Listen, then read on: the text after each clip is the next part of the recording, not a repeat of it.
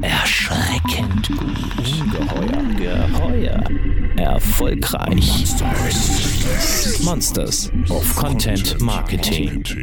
Unser neues Monster gehört zu Deutschlands bekanntesten Influencerinnen. Mascha Sedgwick, 241.000 Instagram-Follower, Modeikone und Bloggerin, die viel mehr zu sagen hat, als was ihr in diesem Sommer anziehen sollt. Was? Das erzählt uns die Berlinerin in der neuen Folge der Monsters of Content Marketing. Herzlich willkommen, Mascha Sedgwick. Monsters of Content Marketing. Ein Podcast mit Podcast von Fischer Appelt. Ja, liebe Monsterfreunde, herzlich willkommen zu einer neuen Ausgabe der Monsters of Content Marketing mit bei Fischer Appelt, Fischer Appelt Original sozusagen. Heute widmen wir uns mal voll und ganz dem Thema Influencer Marketing, was bislang so müssen wir gestehen, etwas zu kurz gekommen ist. Dafür greifen wir jetzt ganz da oben und haben eine der Stars der Branche heute zu Gast. Ihr habt das Intro schon gehört. Herzlich willkommen, Mascha Sedgwick. Hallo, ich freue mich. Wunderbar, wir auch. Ja, gemeinhin bezeichnet man dich ja so als Modebloggerin oder Modeinfluencerin. Das scheint mir mittlerweile aber etwas zu kurz gegriffen, wenn ich mir schaue, zu welchen Themen du dich äußerst und was du so machst. Als was würdest du dich denn selbst bezeichnen, wenn du jetzt einem Fremden, der sich gar nicht auskennt, erklären müsstest, was du machst und in welchem Bereich du influenzt? Ja, das werde ich auch häufiger tatsächlich gefragt. Äh, der Einfachheit halber sage ich dann meistens Influencerin und komme dann erst im zweiten Schritt dann auf die Themen zu sprechen und sage dann meistens, ja, ist alles Mögliche von Mode bis Politik, alles dabei. Mascha, du hast ja in jüngster Zeit viel zu gesellschaftlichen Themen geäußert. Ähm, oder auch zu Arbeitsbedingungen äh, während der Pandemie. Homeoffice war Thema auf deinem Blog, aber auch stark Hass auf Social Media. Ja, und Aggressionen auf Social Media. Ähm, jetzt hast du auch einen Politik-Newsletter. Woher kommt der Antrieb, sich mit Themen zu beschäftigen, die doch weit über Mode hinausgehen? Sind es die bewegten Zeiten zurzeit oder was treibt dich da an? Naja, im Grunde ist es ja schon so, dass man sich auch als Mensch weiterentwickelt. Ich habe damals vor zehn Jahren mit Mode angefangen, habe dann ganz klassisch äh, den Weg gewählt, dann Beauty, Reise etc. Und ja, beide Interessen haben sich halt einfach dahingehend verändert, dass mich gesellschaftspolitische Themen jetzt deutlich mehr interessieren. Und das hat äh, natürlich auch schon vor der Pandemie angefangen. Und ähm, andernfalls würde ich mich wahrscheinlich auch nicht so sicher fühlen, mich auch dazu öffentlich zu äußern, beziehungsweise auch öffentlich zu positionieren. Und dementsprechend, ja, ist das jetzt kein Trend in dem Sinne, dem ich jetzt gefolgt bin. Äh, höchstens habe ich ihn selbst gesetzt. Aber ich fühle mich einfach sehr wohl mit den Themen. Es entspricht meinen persönlichen Interessen aktuell mehr als ja, Mode. Zumal Mode ja jetzt nicht so aktuell ist. Ja, wollte ich gerade fragen, wie ist denn äh, zurzeit die Beschäftigung mit Mode? Ist so doch recht schwierig in Zeiten, wo wir uns ja Mode für zum Spazierengehen nochmal interessant wird, aber es man keine Abendevents hat und bei so Videokonferenzen ähm, sich ja auch nicht in Gänze präsentieren kann. Dein klassisches Business, ist das zurzeit mehr so Nebenbeschäftigung oder wie hat sich das entwickelt jetzt seit der Pandemie? Das hat sich auch vorher schon äh, von der Mode hin wegentwickelt, weil Mode, ich konnte die Mode nicht mehr in der Form, wie ich es bisher getan habe, meinem Gewissen vereinbaren. In erster Linie sind die meisten Modekonzerne, die in Deutschland breit aufgestellt sind, alles andere als nachhaltig.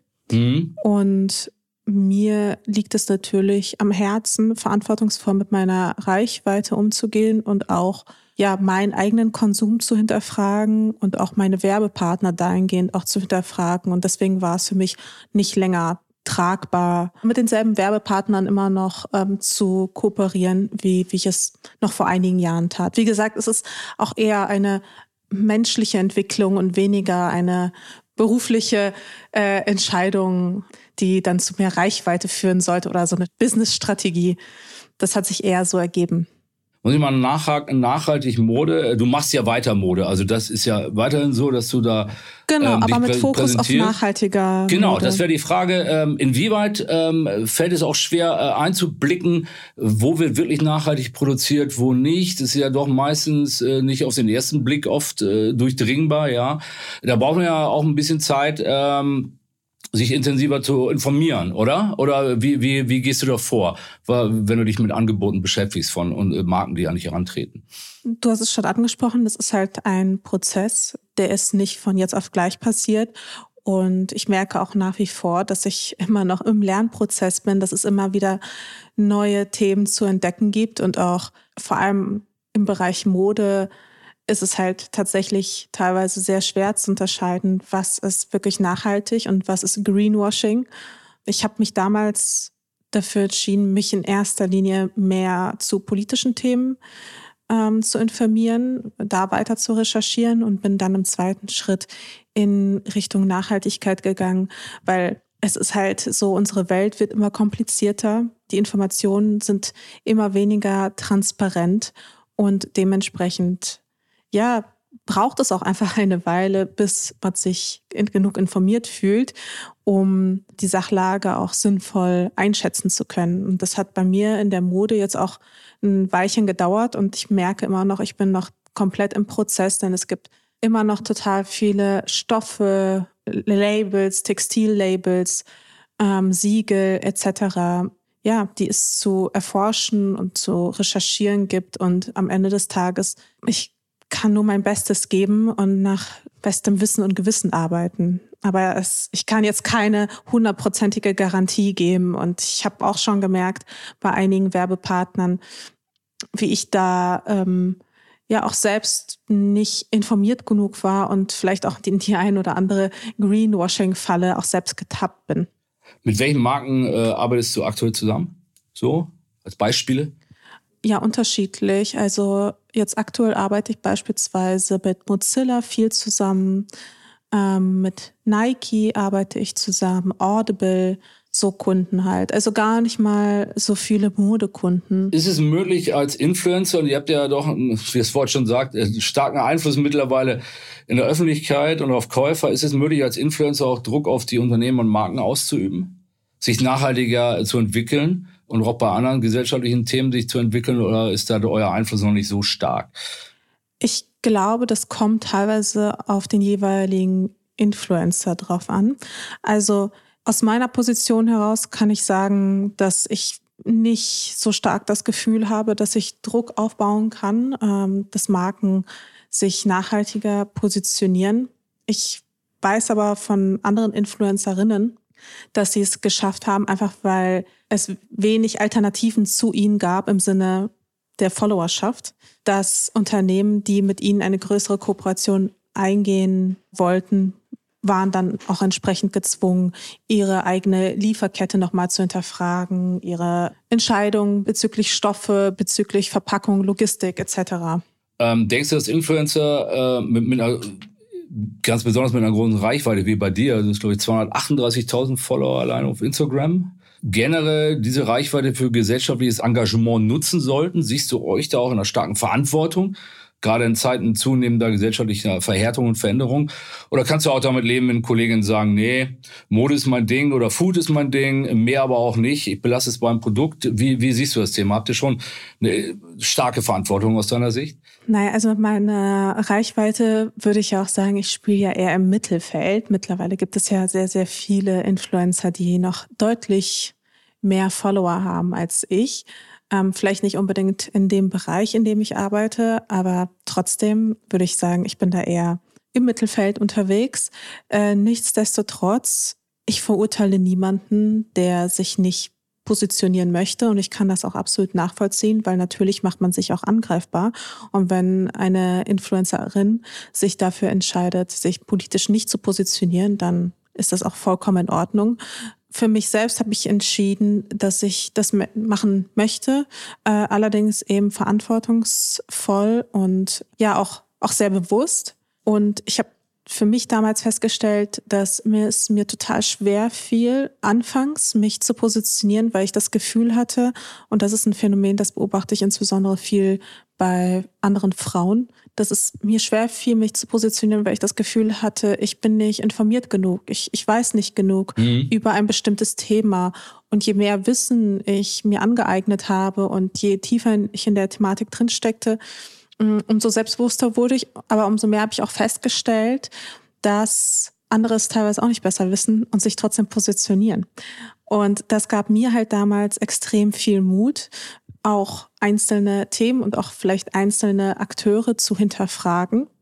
Und das war auch ein bisschen die Idee damals ähm, hinter AIMA, das ist äh, der politische Newsletter, den ich zusammen mit zwei Freunden gegründet habe, wo es uns auch darum geht, über ein Thema, was gerade stark im Fokus ist, äh, was viel besprochen wird, über ein Thema aufzuklären, beziehungsweise darüber zu schreiben, die Zusammenhänge sinnvoll zusammenzubringen und ähm, ja, Menschen einfach zu helfen, sich dahingehend auch einfach positionieren zu können und zwar mit einem guten Gewissen, ähm, indem man dann auch einfach alle Argumente kennt, indem man die Argumente auch der Gegenseite kennt. Und ich halte das für sehr, sehr wichtig, dass man einfach vorbereitet ist. Denn oftmals ist es ja auch so, dass ja, viele haben vielleicht auch gar nicht immer unbedingt die Zeit, sich so viele Artikel durchzulesen, äh, zu Themen so ausgiebig zu recherchieren. Und äh, für diese Menschen, für die möchten wir eben ein Angebot machen, in einer leicht verständlichen Sprache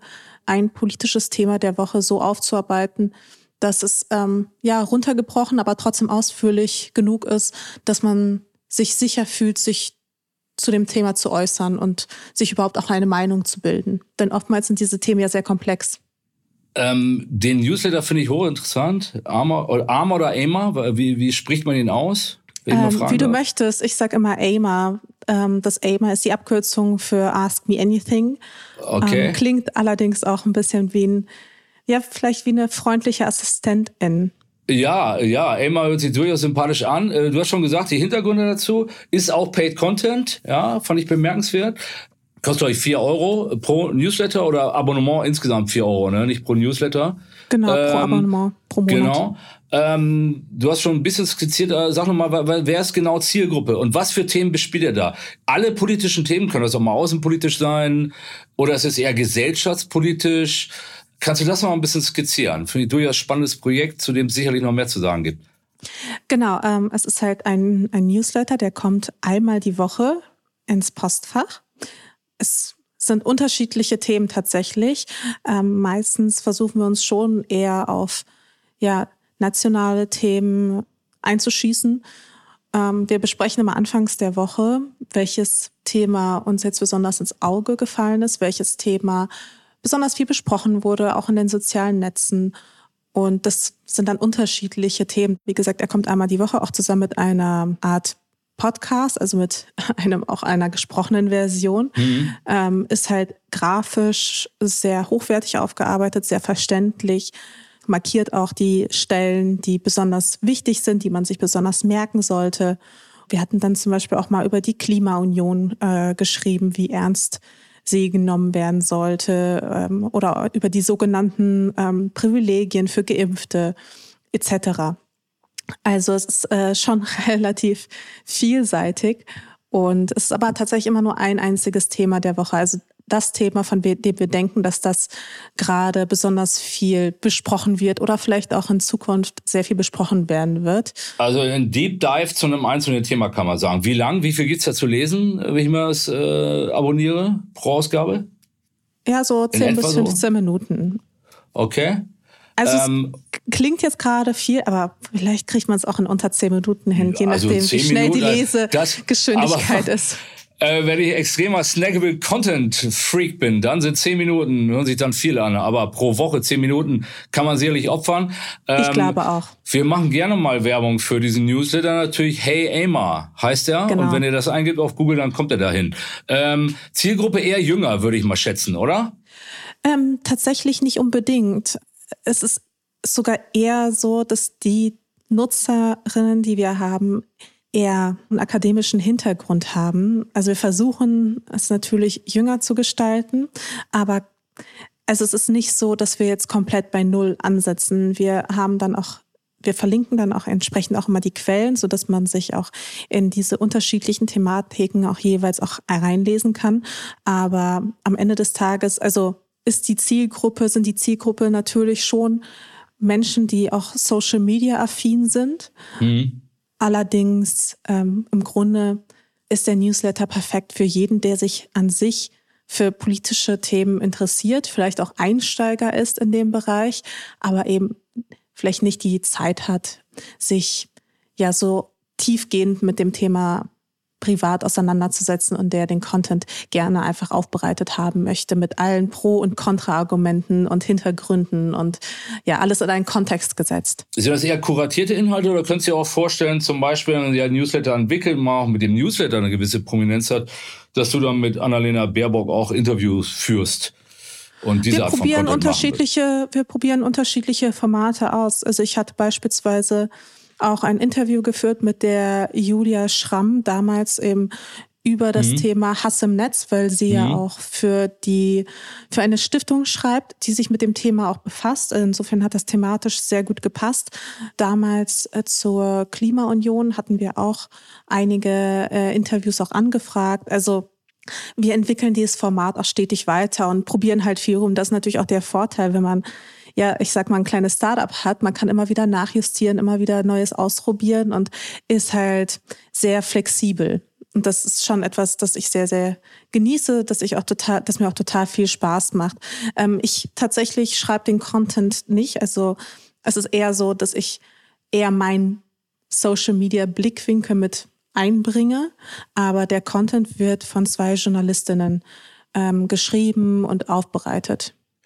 Ähm, ein anderer, noch größerer Auftritt, sag ich mal, von dir auf einer neuen Bühne, ähm, das ZDF-Format 13 Fragen. Da warst, bist du natürlich abrufbar noch zu sehen. Thema Abtreibung. Wie kam es dazu, zu dem Engagement auf die Bühne des öffentlich-rechtlichen Fernsehens? Naja, also ich bin immer total offen für Anfragen des öffentlich-rechtlichen Fernsehens. Selbstverständlich gibt es Themen, über die ich sehr, sehr gerne spreche, Themen, zu denen ich mich weniger gerne äußere. Das Thema Abtreibung in dem Fall ist eine Mischung aus beidem. Es ist kein Thema, über das ich gerne spreche, aber ich merke, wie notwendig es ist, darüber zu sprechen. Und als mhm. die Anfrage vom ZDF kam, die im Übrigen auf mein Engagement von vor zwei Jahren beruhte, ähm, als ich in meinem damaligen Podcast Matcha Latte über das Thema Abtreibung beziehungsweise auch über meine eigene Abtreibung ähm, gesprochen habe. Mhm. Zum allerersten Mal. Da ist das Thema mit dem Paragraph 219a gerade hochgekocht. Ich weiß nicht, ob du dich noch daran erinnerst. Ähm, aber Vage. da wurde, ja, da wurde die ähm, Frauenärztin Christina, ich glaube Henel heißt sie mit Nachnamen, wurde äh, verklagt, ähm, weil sie sogenannte Werbung auf ihrer Webseite mhm. machte, die aber ja. eigentlich lediglich der Information diente und mit Werbung und wir sprechen hier ja auch viel über Werbung, wahrscheinlich auch generell jetzt heute und ihr sowieso in dem Podcast.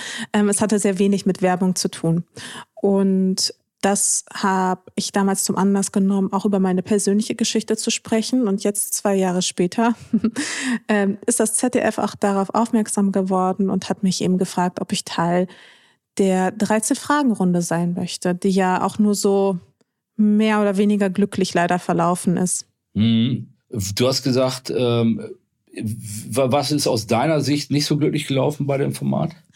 Äh, bei dem Format war leider jemand dabei, der in meinen Augen keine Aufmerksamkeit bekommen sollte, ähm, weil er sich durch unter anderem Holocaust mhm. verharmlosende Äußerungen auf sozialen Netzwerken oder auch antisemitischen Äußerungen auf sozialen Netzwerken ja in meinen Augen ins Ausgeschossen hat. Ähm, und deswegen habe ich aber zu dem Zeitpunkt noch nicht gewusst. Ich wusste nicht, wer mhm. Gast oder Gästin mhm. sein würde in dem Format. Und das kam leider im Nachhinein alles heraus. Und es war natürlich ja ein wenig frustrierend, um ehrlich zu sein. Sind natürlich auch Learnings, die man macht, wahrscheinlich dann in der Vorbereitung auf solche Formate beim nächsten Mal ähm, auch anders ranzugehen, wahrscheinlich, oder?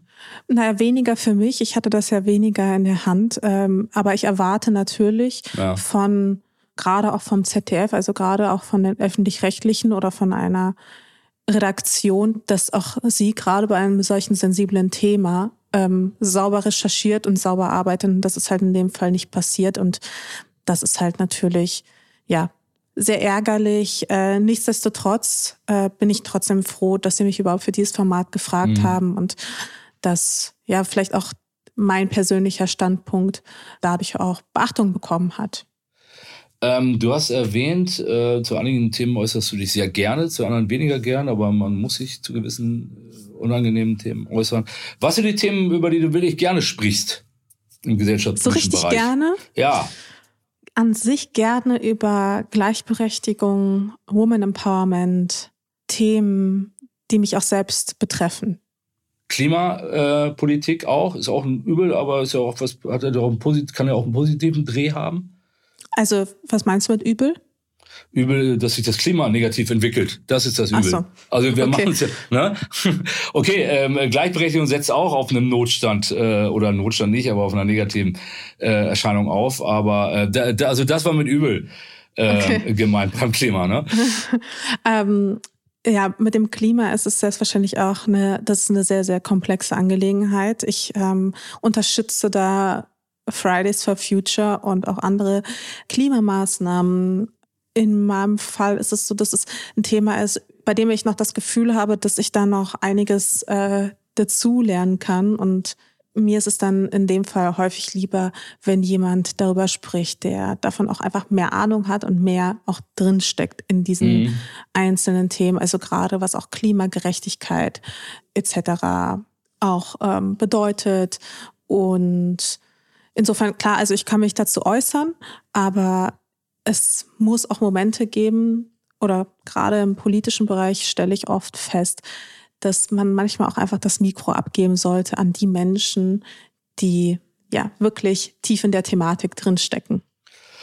Ein Thema, das wir kurz angesprochen haben, das aber extrem wichtig erscheint derzeit und auch äh, bei dir persönlich, ähm, Trolle, Aggression im Netz, Hass im Netz, auf Social Media, ähm, auch der einzige Wohlfühlkanal Instagram scheint ja ähm, teilweise doch davon betroffen zu sein. Wie gravierend ist das Problem und die Entwicklung da für dich? Verleitet einem das den Spaß an Social Media mittlerweile?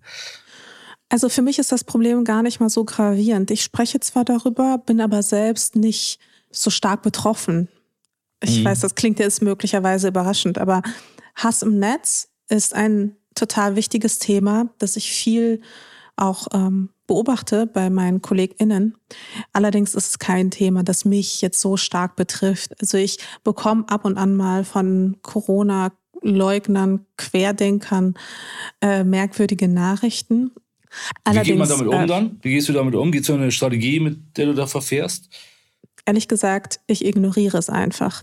Und das ist äh, meine Strategie, mit Hatern auch umzugehen. Ich habe immer das Gefühl, wenn man Hatern auch nur ein Spalt breit die Tür öffnet und sei es nur, dass man Hasskommentare, die man bekommt, veröffentlicht, bekommt man noch mehr Hass, weil sie sich dadurch, ja, weil sie dadurch das Gefühl haben, dass sie auch Einfluss nehmen können auf dich mhm. und dass sie irgendwie überhaupt in einen, in den Bereich der Sichtbarkeit treten. Und deswegen habe ich für mich damals beschlossen und fahre sehr, sehr gut mit dieser Strategie, diese Sichtbarkeit ihnen gar nicht erst zu geben. Ich, ich weiß nicht, wie es bei anderen Kolleginnen im Postfach aussieht, aber ich bin mhm. da auf jeden Fall total dankbar, dass es bei mir so entspannt zugeht. Ähm, klar bekomme ich manchmal auch sehr konstruktive Kritik. Damit kann ich ganz gut umgehen. Aber ich bekomme jetzt keine Hassnachrichten. Und wenn, wie gesagt, ignoriere ich sie und ehrlich gesagt, es macht auch nichts mit mir. Du gehst irgendwie, so ist mein Eindruck, relativ ähm, nüchtern, unaufgeregt, gelassen, auch mit, mit so Mails um oder auch mit Kommentaren. Ähm, findest du, dass man viel zu schnell heute im Netz von Shitstorms spricht und gewisse Sachen da auch stark aufgebauscht werden? Also, mit, dass man mit einer gewissen Art von Kritik dann auch leben muss, wenn man sich im Social Media Austausch befindet? Ähm, und viele Sachen dann doch deutlich übertrieben dargestellt werden, als sie wirklich sind? Nein, das sehe ich überhaupt nicht so. Also im Gegenteil, ich kann es total nachvollziehen, wenn Menschen sich durch ja teilweise auch sehr unangebrachte Kritik ähm, anderer irgendwie ja einfach kein gutes Gefühl haben, sich auf Social mhm. Media aufzuhalten. Und es ist ja auch häufig so, dass Frauen überdurchschnittlich oft von Hate betroffen sind im Netz. Mhm. Ähm, es ist nun mal so, dass das Internet teilweise sehr frauenfeindlich unterwegs ist. Ich würde sagen, das stimmt, ich bin sehr nüchtern ähm, unterwegs. Also sehr, sehr entspannt. Ich gehe sehr entspannt mit, mit Hate um. Also ich habe gar nicht irgendwie, es regt mich wirklich gar nicht auf. Mhm. Ähm, ich glaube aber, mein Umgang ist dem geschuldet, dass ich schon sehr lange auf Social Media bin und auch schon sehr früh mit Hate konfrontiert wurde. Und damals war mein Umgang sicherlich ein anderer als, als heute. Also heute, das, das liegt einfach an der Erfahrung in meinem Fall oder an, mhm. an der Gewohnheit vielleicht auch und ähm, ja, an, an, an einem neuen Umgang einfach damit. Aber ich kann absolut nachvollziehen, wenn Hass einen verletzt. Und ähm, ich finde es auch alles andere als cool, wenn man ähm, Hate-Kommentare irgendwo hinterlässt. Und ja, es tut mir auch total leid für die, für die Menschen, die das dann ertragen müssen. Das, ist, äh, das geht absolut gar nicht. Und da muss man natürlich auch schon was dagegen tun. Und da kann man jetzt natürlich nicht sagen, ja, hab einfach einen anderen Umgang damit. Mm, ähm, oder mm. du stehst in der Öffentlichkeit, du musst das ertragen. Das ist äh, das absolut unangebracht in dem Fall. Du hast dich auch dementsprechend ja auch geäußert, kürzlich ist. Social Media, wir müssen reden, war, glaube ich, da genau, eine ja. Überschrift in deinem Blog. Da ging es ja genau um dieses Thema. Ähm, das ist ja dann doch bemerkenswert, denn so stark bist du selbst nicht betroffen. Du siehst es aber generell als Trend und spürtest das Bedürfnis, sich dazu zu äußern. So kann man Total. das vielleicht zusammenfassen dann, ne? Genau, ich habe ich hab das eher beobachtet. Ich habe das äh, gesehen, dass andere Influencerinnen sich teilweise auch ähm, Pausen nehmen von Social Media oder mhm. ganz Social Media ähm, verlassen. Beispielsweise Alice Hasters, die sich ja 2020 st sehr stark gemacht hat ähm, mhm. gegen Rassismus. Und sowas tut mir total leid. Oder wenn ich beobachte, wie eine Luisa Dellert oder eine Daria Daria in den Kommentaren wirklich, also was manche Menschen wirklich an sie für Ansprüche stellen, mhm. ist halt wirklich für mich absolut nicht nachvollziehbar. Und wie gesagt, es ist eher etwas, was ich von außen beobachte und wo ich merke, ich möchte mich dazu äußern. Ähm, man merkt es schon, grundsätzlich würde ich sagen. Ich bin zum Beispiel auch viel auf Twitter unterwegs, ohne jetzt selbst aktiv zu twittern. Mm, und da merkt man sicherlich, dass der Ton deutlich rauer geworden ist. Mhm. Mhm. Ähm, kommen wir noch zurück, Stichwort Medien. Wir hatten das ZDF schon erwähnt, wo du in der Sendung warst. Ähm, mit der Freundin hast du im vergangenen Jahr über Finanzen gesprochen. Ähm, hast auch früher schon häufiger in Lifestyle-Medien stattgefunden. Wie wichtig ist Medien-PR für dich? Ja, wir sprechen ja intern der Kommunikationsbranche, Marketingbranche oft auch über ein Konkurrenzverhältnis, Influencer versus Medien, Influencer statt Journalisten als neue äh, Beeinflusser der Öffentlichkeit. Du scheinst es aber eher so als Partner zu sehen, als Verlängerung deiner Kanäle. Ne? Ähm, welche Stellung haben so Medien für dich und auch für die Vermarktung deiner, deiner Person? Bei klassischen Medien ist es sicherlich eine Begegnung auch auf Augenhöhe. Ich freue mich mal total, wenn ich irgendwo gefeatured werde oder irgendwo eingeladen werde. Ich habe, glaube ich, ein ganz gutes Verhältnis auch zu anderen JournalistInnen. Wenn ich einen Medienauftritt habe, dann merke ich im ersten Schritt gar nicht ähm, irgendwie eine große Veränderung bezüglich jetzt meiner Reichweite oder dass ich jetzt mhm. irgendwie neue Follower oder sowas dazu gewonnen hätte. Das passiert eher selten, mhm. eigentlich gar nicht. Ähm, ich merke es nur wenn man häufiger beispielsweise irgendwo zu Gast ist. Also wenn ich jetzt regelmäßig Gästin wäre in einem Format, sei es jetzt Fernsehen oder Print oder sonst irgendwo, dann würde man sicherlich eine Veränderung beobachten können. Aber durch einen einmaligen Auftritt kommt jetzt ehrlicherweise gar nicht mal so viel rum. Und ich habe da ja auch echt schon Erfahrung. Also ich hatte ja sogar mal eine eigene kleine Sendung auf äh, ProSieben gehabt. Ich, Ach, bei ProSieben, die Sendung haben wir noch gar nicht erwähnt. Äh, sag noch mal, was war da? Genau. Ich hatte damals vor ungefähr drei Jahren eine Sendung bei ProSieben gehabt. Tatsächlich nur zwei Folgen. Dann wurde das Format erst mit anderen Gesichtern besetzt und ähm, später dann ganz eingestellt. Ich glaube, wir waren da ein bisschen früh dran mhm. äh, mit dem Zeitgeist. Ich glaube, aber heute würde es sicherlich besser laufen. Und die Idee oder das Konzept dahinter war, dass man spontan irgendwo hingeschickt wird, irgendwo auf der Welt oder ja, wir fanden uns tatsächlich immer in Europa, irgendwo reist man dann hin und man hat zwei, drei Tage Zeit, ich weiß gar nicht mehr, was die Zeitspanne war, ich glaube zwei, drei Tage ungefähr, um ein perfektes Foto zu schießen. Man musste ein Model finden, man musste eine Location finden und dort das perfekte Foto schießen. Und da diese schöne Sendung, diese für das Instagram-Publikum doch ideale Sendung hat man dann doch recht schnell wieder abgesetzt. War auch sehr kostenaufwendig tatsächlich. Ja, so das kann ich mir Team vorstellen. durch die Welt zu fliegen. Kann ich mir vorstellen. Ähm, ähm, ja. Aber äh, die Frage dennoch nochmal, weil ich das interessant finde. Du sagst, äh, mehr Follower bringen solche Auftritte eigentlich nicht. Äh, lässt ja vermuten, dass man jetzt da eine andere Zielgruppe, ich hätte gedacht, eine andere Zielgruppe vielleicht, aber es ist für die Zielgruppe, die, die Sendung guckt, vielleicht nicht auf Instagram. Fragezeichen. Oder, andere Frage, führt das denn zu Kommentaren in deiner Instagram-Community und Interaktion? Also nimmt man das da durchaus in der Masse auch wahr? Oder war auch das nicht der Fall? Doch, doch, das hat man selbstverständlich wahrgenommen. Das, äh, ich mache ja auch auf meinen Kanälen darauf aufmerksam. Insofern, das wird schon wahrgenommen. Ich glaube, es wäre jetzt auch sicherlich was anderes, wenn ich bei einem Format wie Jeremy's Next Topmodel mitmachen würde, was ja sehr, sehr viele Leute erreicht und wo die Mädels ja auch sehr lange auch sind, mhm. also über mehrere Wochen und auch über mehrere Wochen gezeigt werden. Aber wie gesagt, das war das, was ich eingangs meinte. Wenn man ähm, häufiger in einem Format auftaucht, dann kann das auch schon eine Menge bringen. Aber ein einmaliger Auftritt, selbst bei einem hochkarätigen Format, nicht unbedingt.